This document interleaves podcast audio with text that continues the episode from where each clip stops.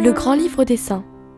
Un saint célèbre ou inattendu à chaque page pour nous guider sur le chemin de la sainteté. « 13 février, nous fêtons Saint Théophane Vénard. Théophane est âgé de 9 ans quand, tout en gardant la chèvre de son père, il lit la vie du père Cornet, martyr au Tonkin. Un désir mystérieux naît alors dans son cœur. J'irai au Tonkin, moi aussi, et je mourrai martyr. Après le collège et le petit séminaire, il entre au grand séminaire de Poitiers. Il annonce à ses parents sa décision d'être missionnaire et devient prêtre le 5 juin 1851. À son arrivée au Tonkin, il trouve une église déjà bien établie, pourtant toujours officiellement interdite.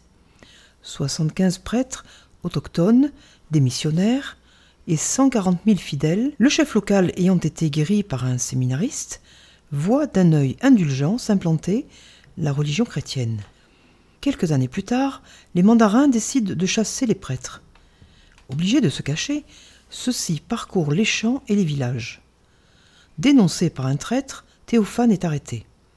Sa bonne humeur, malgré de fréquentes maladies, il souffre d'asthme et de tuberculose, et son jeune âge, il n'a que 31 ans, lui valent d'être traité moins durement. Mais quand le vice-roi lui ordonne de piétiner la croix, il refuse avec fermeté. Condamné à mort, il est décapité par cinq coups de sabre. Ses lettres sont publiées après sa mort par son frère.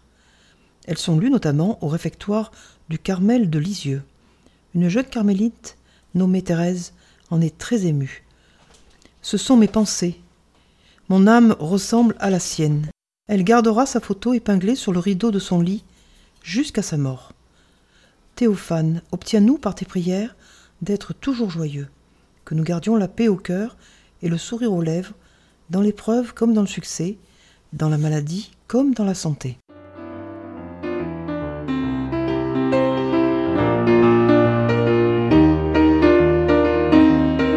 C'était le grand livre des saints d'Odile Monté, édition presse de la Renaissance.